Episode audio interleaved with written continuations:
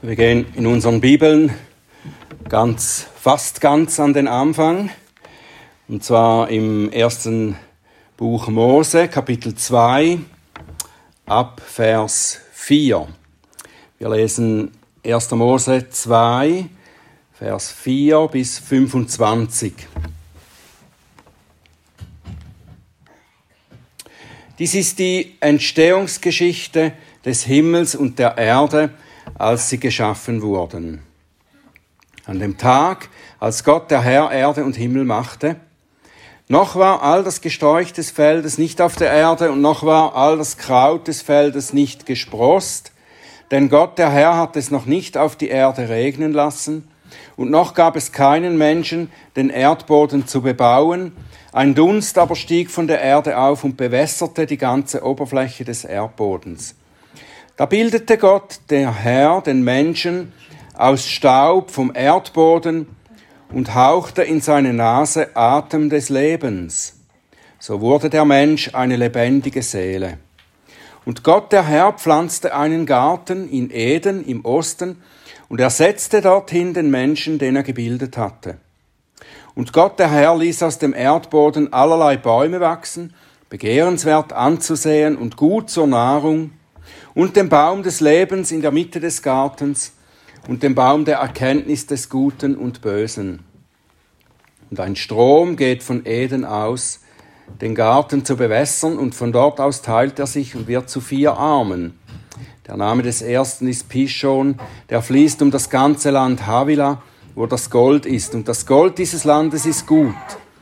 Dort gibt es Bedolachharz und den Shohamstein, und der Name des zweiten Flusses ist Gihon, der fließt um das ganze Land Kusch. Und der Name des dritten Flusses ist Hidekel, der fließt gegenüber von Assur. Und der vierte Fluss, das ist der Euphrat. Und Gott der Herr nahm den Menschen und setzte ihn in den Garten Eden, ihn zu bebauen und ihn zu bewahren. Und Gott der Herr gebot dem Menschen und sprach, von jedem Baum des Gartens darfst du essen, aber von dem Baum des Gartens, von dem Baum der Erkenntnis des Guten und Bösen, davon darfst du nicht essen, denn an dem Tag, da du von isst, musst du sterben.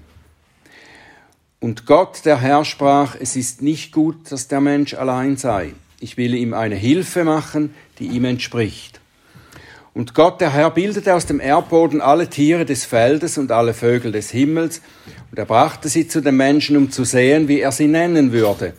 Und genauso wie der Mensch sie, die lebenden Wesen, nennen würde, so sollte ihr Name sein. Und der Mensch gab Namen allem Vieh und den Vögeln des Himmels und allen Tieren des Feldes, aber für Adam fand er keine Hilfe ihm entsprechend. Da ließ Gott der Herr einen tiefen Schlaf auf den Menschen fallen, so dass er einschlief. Und er nahm eine von seinen Rippen und verschloss ihre Stelle mit Fleisch. Und Gott, der Herr, baute die Rippe, die er von dem Menschen genommen hatte, zu einer Frau. Und er brachte sie zum Menschen. Da sagte der Mensch, diese endlich ist Gebein von meinem Gebein und Fleisch von meinem Fleisch. Diese soll Männin heißen, denn vom Mann ist sie genommen. Darum wird ein Mann seinen Vater und seine Mutter verlassen und seiner Frau anhängen, und sie werden zu einem Fleisch werden. Und sie beide waren nackt, der Mensch und seine Frau, und sie schämten sich nicht.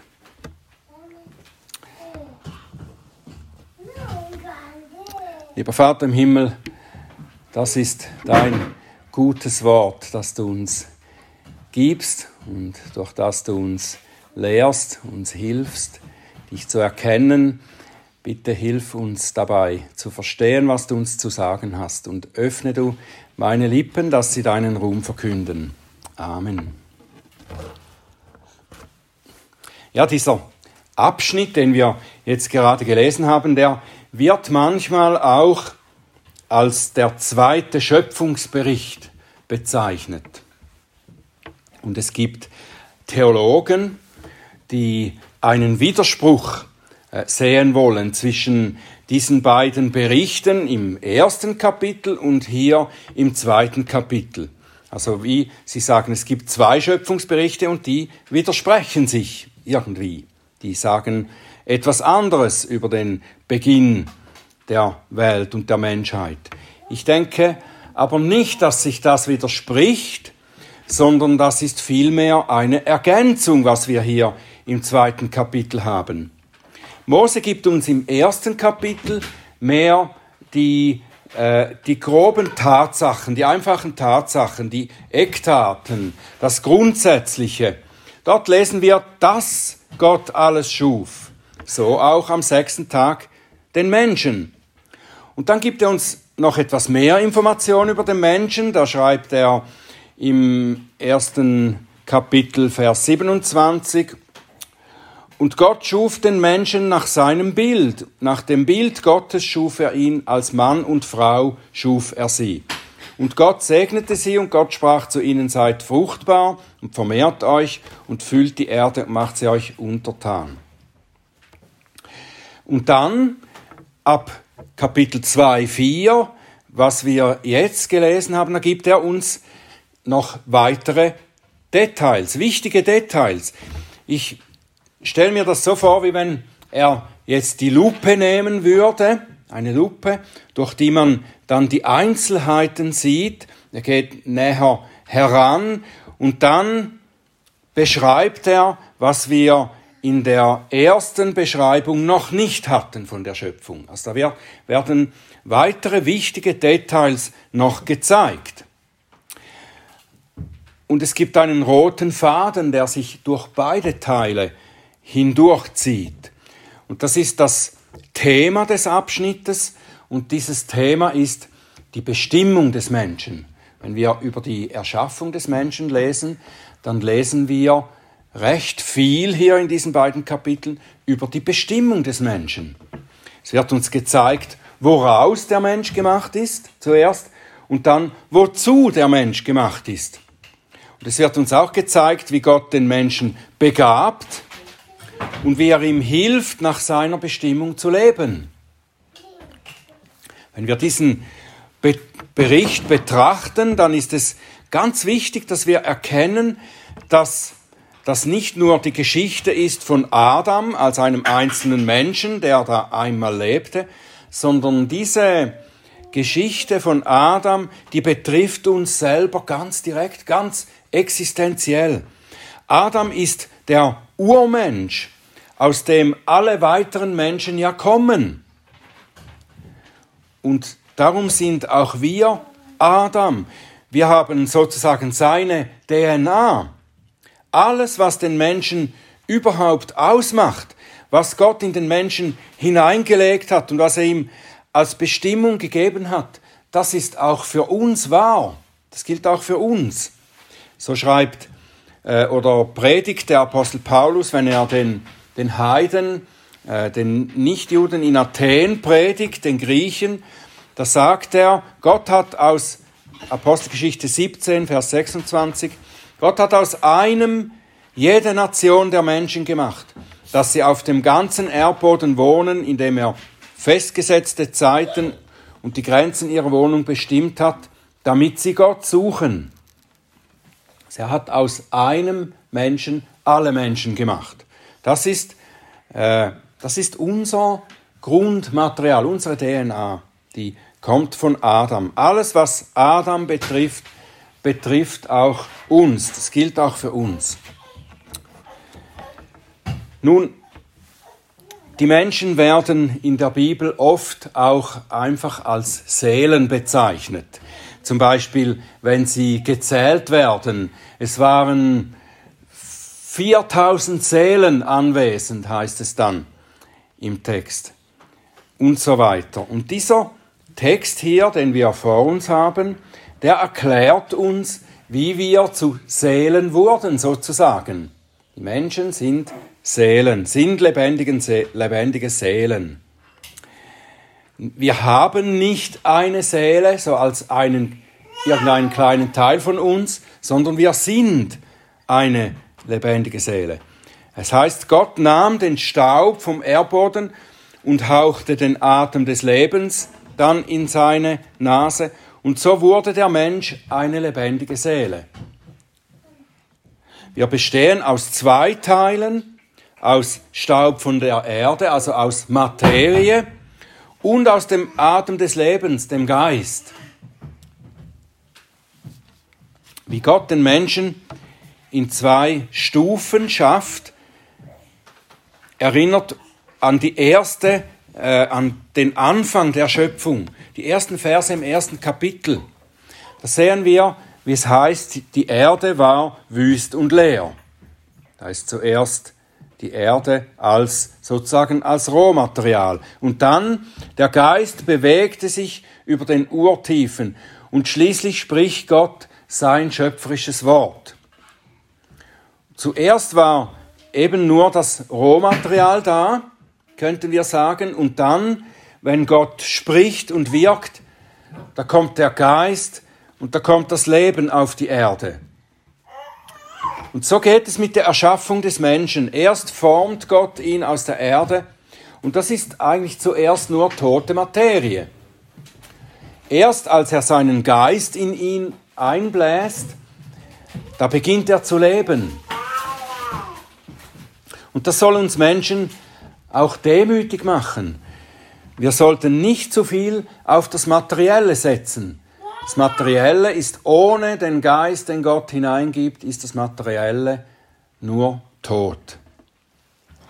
Sicher, das Material, das Gott geschaffen hat, das ist auch gut, weil er hat es gemacht und er hat zu allem gesagt, was er geschaffen hat, es ist gut.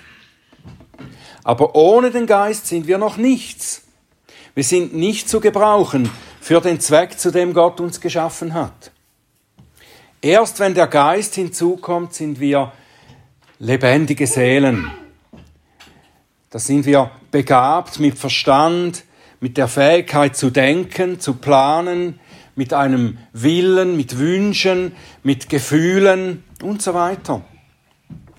Und im ersten Kapitel, da lesen wir ja, dass Gott den Menschen als sein Ebenbild schuf, ihm ähnlich. Und hier wird erklärt, wie er das tat, nämlich indem er dem Menschen den Geist einblies. Und dadurch bekam er in einem begrenzten Maß natürlich, bekam er Anteil an den Eigenschaften Gottes. Von den Tieren heißt es nur, dass Gott sie aus dem Erdboden hervorgehen ließ. Das ist alles. Dem Menschen ist eine höhere Würde und Bestimmung gegeben, dadurch, dass der Herr ihm von seinem Geist gab, einblies in ihn. Und das gibt uns auch eine hohe Verantwortung. Weil wir Gottes Ebenbild sind, ihm ähnlich, sollen wir ihm auch darin gleichen, wie wir leben, wie wir denken, wie wir wollen und handeln. Wir sollen heilig sein, wie Gott heilig ist. Das ist die Absicht Gottes für den Menschen, dass wir heilig sind, wie Gott heilig ist. Nichts darunter, nichts Geringeres, als dass wir heilig sind, wie Gott heilig ist. Erinnern wir uns an das Westminster-Bekenntnis, wo es heißt, im äh, Westminster Katechismus, wo es heißt, was ist das höchste Ziel des Menschen? Und die Antwort, das höchste Ziel des Menschen ist, Gott zu ehren oder zu verherrlichen und sich für immer an ihm zu erfreuen. Gott zu verherrlichen, Gott Ehre zu machen. Durch das, was wir sind, wie wir leben, wie wir denken und wünschen. Das ist heilig sein. Für diesen Zweck der Anbetung des Schöpfers und der, der Verherrlichung des Schöpfers hat er den Menschen nicht nur geschaffen, sondern er hat ihn auch an einen bestimmten, besonderen Ort gebracht. Der Text beschreibt dann zuerst ausführlich die Fruchtbarkeit und den Reichtum des Gartens, wo der Mensch hingebracht wurde. Darauf möchte ich nicht näher eingehen jetzt mit diesen Flüssen, die alles fruchtbar machen. Was wir zusammenfassend sagen können darüber, ist, dass Gott dem Menschen alles im Überfluss gibt, damit er in diesem gesegneten Umfeld seiner Bestimmung nachkommen kann. Und diese Bestimmung des Menschen ist Anbetung. Wir sind geschaffen als Anbeter Gottes, als Anbeter des wahren Gottes. Und hier in Eden, an diesem Ort, in dem Garten, da gibt Gott verschiedene Dinge, durch die der Mensch ihn ehren und Gemeinschaft mit ihm haben kann. Er gibt ihm Arbeit, den Baum des Lebens und das Bundesversprechen. Oder den Bund, den er mit dem Menschen schließt, den ersten Bund. Gott der Herr nahm den Menschen und setzte ihn in den Garten Eden, ihn zu bebauen und ihn zu bewahren, heißt es im Vers 15. Gott hat die Natur, den Erdboden und die Pflanzen nicht so geschaffen, dass sie von selbst gedeihen. Sie müssen bearbeitet und sie müssen kultiviert werden. Und dann bringen sie auch Frucht durch die Arbeit, die Gott dem Menschen gibt und aufträgt, gebraucht der Mensch seine Kreativität, die von seiner Gott-Ebenbildlichkeit stammt. Gott hat dem Menschen nicht Arbeit gegeben, einfach um ihn zu beschäftigen, dass er etwas zu tun hat, dass es ihm nicht langweilig wird. Nein, er hat sie ihm gegeben, um zu zeigen, dass seine Kreativität Gutes und Schönes und Nützliches hervorbringt. Das ehrt den Schöpfer. Die Arbeit war auch nicht mühsam und ermüdend zuerst. Das wurde sie erst durch den Abfall des Menschen von Gott. Erst dann, als der Mensch ungehorsam wurde, von Gott abfiel, da sagte der Herr zu Adam, so sei der Erdboden verflucht um deinetwillen, mit Mühsal sollst du davon essen alle Tage deines Lebens, und Dornen und Disteln wird er dir sprossen lassen. Aber das war zu Beginn nicht so. Die Arbeit war dem Menschen gegeben als etwas Gutes und Schönes, um Gott zu verherrlichen. Und dann unter all den Pflanzen und Bäumen im Garten gab der Herr zwei besondere Bäume, die sich von allen anderen abheben. Nicht durch ihr Aussehen, sondern durch ihre symbolische Bedeutung, ihre geistliche Bedeutung. Den Baum des Lebens und den Baum der Erkenntnis von Gut und Böse. Diese beiden Bäume werden separat erwähnt. Der Baum des Lebens, der symbolisiert das ewige Leben, das von Gott kommt und durch den Gehorsam gegenüber Gottes Willen erworben wird. Der Mensch hat das Leben, wenn er Gott in allem Gehorsam ist. Das war, was der Baum des Lebens symbolisierte. Der Baum, dieser Baum macht den Garten in Eden zum ersten Abbild des himmlischen Heiligtums, in dem Gott angebetet wird. Der Baum ist auch ein Symbol für die Anbetung Gottes. Wenn der Mensch von diesem Baum nimmt, betet er Gott in Wahrheit an, ist ihm gehorsam und bekommt dafür das ewige Leben. Später wird dieser Baum wieder dargestellt im, im Tabernakel oder, oder in der Stiftshütte und im Tempel durch den siebenarmigen Leuchter. Da ist er wieder da, dieser Baum. Und er erscheint wieder am Ende in der Vision von Johannes im himmlischen Jerusalem. Da heißt es in Offenbarung 22, 1 und 2, und er zeigte mir einen Strom von Wasser des Lebens, glänzend wie Kristall, der hervorging aus dem Thron Gottes und des Lammes. Das, das sehen wir auch schon vorab gebildet in diesem Fluss, oder nicht? In diesem Fluss, der aus Eden hervorkommt. So ist Eden dieses Urabbild vom Heiligtum. Und in der Mitte, heißt es weiter, in der Mitte ihrer Straße und des Stromes, diesseits und jenseits, war der Baum des Lebens, der zwölf Früchte trägt und jeden Monat seine Frucht gibt. Das ist der Baum des Lebens. Und dann der Baum der Erkenntnis von Gut und Böse, der symbolisiert auch etwas, nämlich die Versuchung zum Ungehorsam, der dem Menschen den Tod bringt. Davon werden wir dann am nächsten Sonntag noch mehr reden. Durch diese beiden Bäume hielt der Herr dem Menschen seinen Bund vor. Den Bund des Lebens. Dieser Bund des Lebens wird auch äh, Bund der Schöpfung genannt oder im Westminster Bekenntnis zum Beispiel der Bund der Werke. Und in diesem Bund, den der Herr mit dem Menschen schloss, ganz am Anfang, das versprach er, dass der Mensch durch vollkommenen Gehorsam, durch das Halten des vollkommenen Willen Gottes das Leben haben wird. Bildlich gesprochen vom Baum des Lebens im himmlischen Heiligtum essen wird. Und das wird hier im Text noch nicht ausdrücklich so gesagt. Wir erfahren das erst im Verlauf der späteren biblischen Bücher, ähm, dass wir durch diesen Bund im Gehorsam, im vollkommenen Gehorsam das Leben haben. Zum Beispiel im 3. Mose 18, Vers 5. Und meine Ordnungen und meine Rechtsbestimmungen sollt ihr halten. Durch sie wird der Mensch, der sie tut, Leben haben. Ich bin der Herr. Und Römer 10, Vers 5 wird es wieder gebracht, wieder zitiert auch. Der Mensch, der diese Dinge getan hat, wird durch sie leben.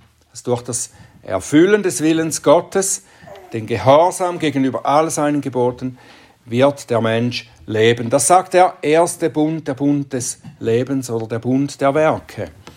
Und Gott sagt es Adam hier lediglich im Gegenteil. Er sagt, wenn du nicht gehorchst, wenn du von dem verbotenen Baum nimmst, anstatt vom Baum des Lebens, dann wirst du sterben.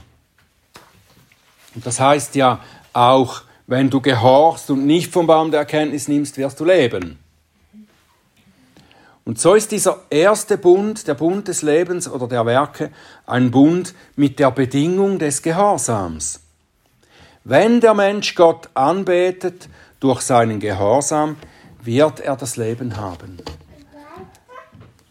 Und um diese Bestimmung seiner, dieser äh, Bestimmung seiner Erschaffung zu entsprechen, Gott durch Arbeit und durch das Tun seines Willens anzubeten, da sollte der Mensch eine Hilfe haben. Gott gab ihm noch eine Hilfe dazu.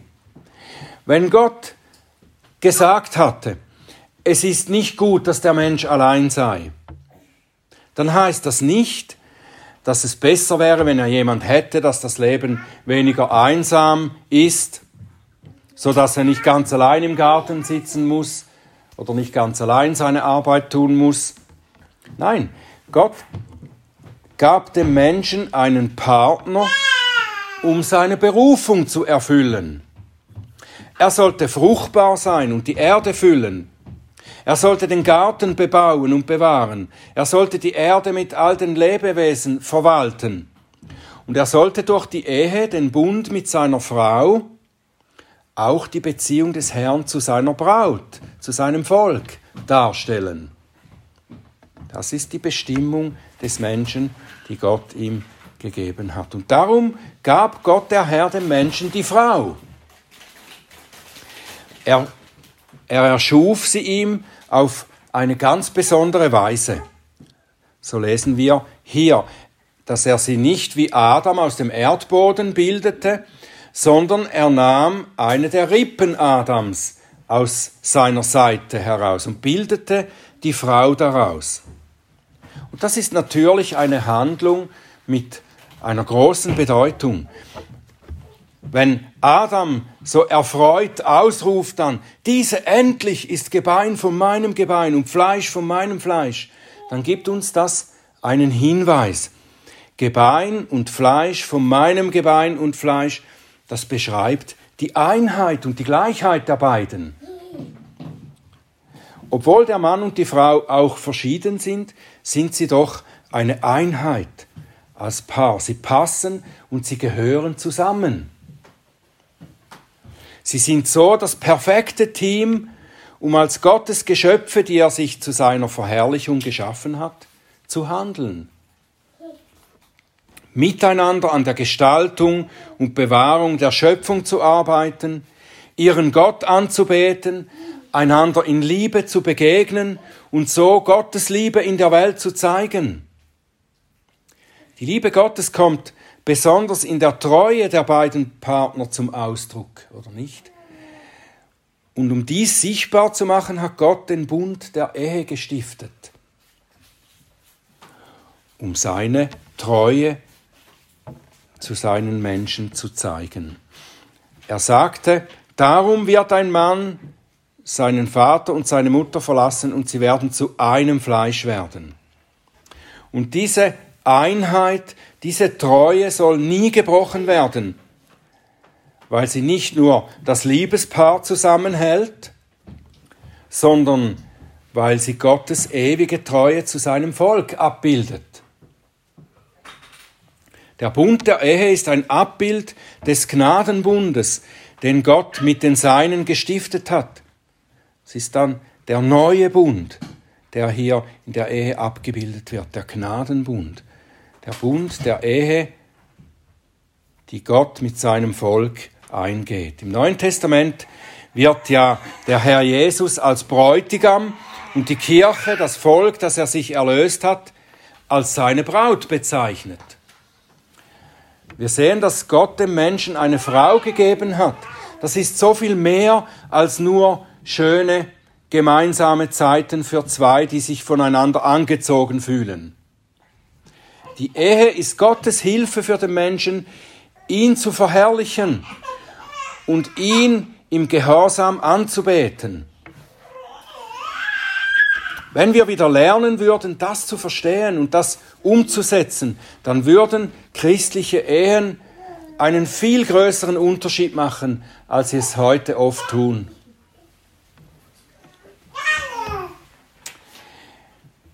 Es gibt natürlich viel mehr zu lernen aus, aus diesem zweiten Schöpfungsbericht, als ich hier gezeigt habe und zeigen konnte, auch in dieser Zeit. Wir kommen sicher auch in späteren Predigten noch einmal auf das eine oder andere zurück. Lasst mich zusammenfassen und ein paar Dinge wiederholen noch einmal. Gott hat den Menschen vollkommen geschaffen woraus er gemacht ist und womit er begabt ist, das ist perfekt geeignet, um Gott in der Weise anzubeten, wie er es gewollt hat. Wir sind so perfekt, so geschaffen, dass wir Gott anbeten können und für ihn leben können, ihn verherrlichen können, wie er es gewollt hat. Unser Leib ist perfekt geformt, so dass er allen Anforderungen entspricht, alle Anforderungen erfüllt und dass er in seinem Umfeld optimal funktionieren kann. Und der Hauch des Lebens, der Geist, bringt ihn vollkommen mit seinem Schöpfer in Beziehung. Der Mensch wurde in einen Lebensraum hineingebracht, der alles überschwänglich enthält, was er zum leiblichen Leben braucht. Und darüber hinaus ist ihm der geistliche Segensraum gegeben, ein Ort der Anbetung Gottes, wo er auch das geistliche Leben erhält. Und um mit diesem Leib in diesem Umfeld zu leben und Gott zu dienen, hat der Herr ihm eine Hilfe gegeben, die ihn perfekt ergänzt. Beide sollten nicht zuerst aufeinander, sondern gemeinsam auf ihren Gott ausgerichtet sein, damit sie ihre Bestimmung erfüllen. Das ist wichtig zu verstehen. Das Paar, das Menschenpaar, das Ehepaar sollte nicht zuerst aufeinander, sondern gemeinsam auf ihren Gott ausgerichtet sein, damit sie ihre Bestimmung erfüllen. Wir wissen, dass der Mensch das alles verworfen hat und alles kaputt gemacht hat, als er sich von der teuflischen Schlange verführen ließ, von dem verbotenen Baum zu essen also Gott zu misstrauen und ihm nicht mehr bedingungslos zu gehorchen. Und so hat er den Tod und den ganzen Anhang des Todes den Hass, die Selbstsucht, Krankheit und so weiter in die Welt hineingebracht. Aber Gott überließ seine Welt und seine Ehre nicht der verdorbenen Menschheit, sondern er hat schon, bevor er die Welt geschaffen hatte, hatte den Plan für die neue Schöpfung schon bereit. Gott, der Sohn, wird als zweiter Adam in die Welt kommen, um im vollkommenen Gehorsam den Bund des Lebens oder den Bund der Werke zu erfüllen. Das ist durch Jesus, den Christus, geschehen.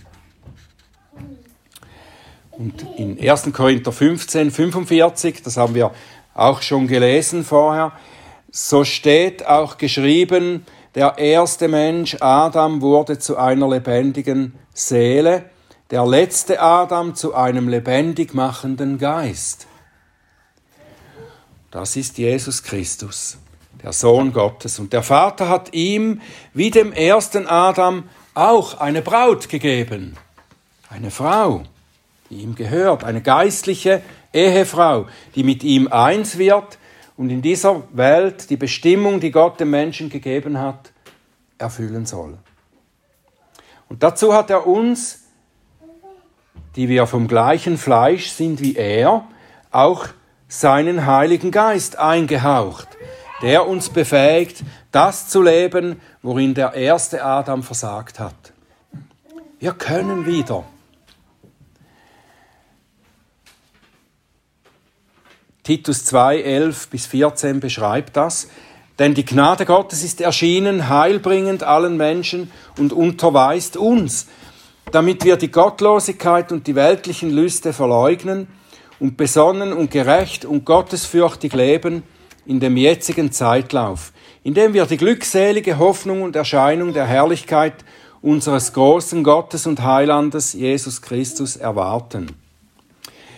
Der hat sich selbst für uns gegeben, damit er uns loskaufte von aller Gesetzlosigkeit und sich selbst ein Eigentumsvolk reinigte, das eifrig sei zu guten Werken. Das ist seine Braut. Und so leben wir in dieser Welt in der Erwartung, dass sich das erfüllen wird, was der erste Adam in der alten Schöpfung nur vorläufig und bildhaft vorstellte, darstellte. Wir werden in viel größerem Maß und in größerer Herrlichkeit das Leben in der neuen Schöpfung, in der himmlischen Schöpfung erfahren. Wie es weiter heißt im 1. Korinther 15, ab Vers 47, der erste Mensch ist von der Erde, irdisch, der zweite Mensch vom Himmel. Wie das Irdische, so sind auch die Irdischen, und wie der Himmlische, so sind auch die Himmlischen. Und wie wir das Bild des Irdischen getragen haben, so werden wir auch das Bild des Himmlischen tragen. Und wir werden, so wie der zweite Adam, der uns vorausgegangen ist, auferstehen zu ewigem Leben. Wie es heißt im 1. Korinther 15, Vers 54 und folgende. Wenn aber dieses Verwesliche Unverweslichkeit anziehen und dieses Sterbliche Unsterblichkeit anziehen wird, dann wird das Wort erfüllt werden, das geschrieben steht. Verschlungen ist der Tod in Sieg. Wo ist, o Tod, dein Sieg? Wo ist, o Tod, dein Stachel? Der Stachel des Todes aber ist die Sünde, die Kraft der Sünde, aber das Gesetz. Gott sei Dank, der uns den Sieg gibt durch unseren Herrn Jesus Christus. Daher, meine geliebten Brüder, seid fest, unerschütterlich, alle Zeit überströmend in dem Werk des Herrn, da ihr wisst, dass eure Mühe in dem Herrn nicht vergeblich ist. Amen.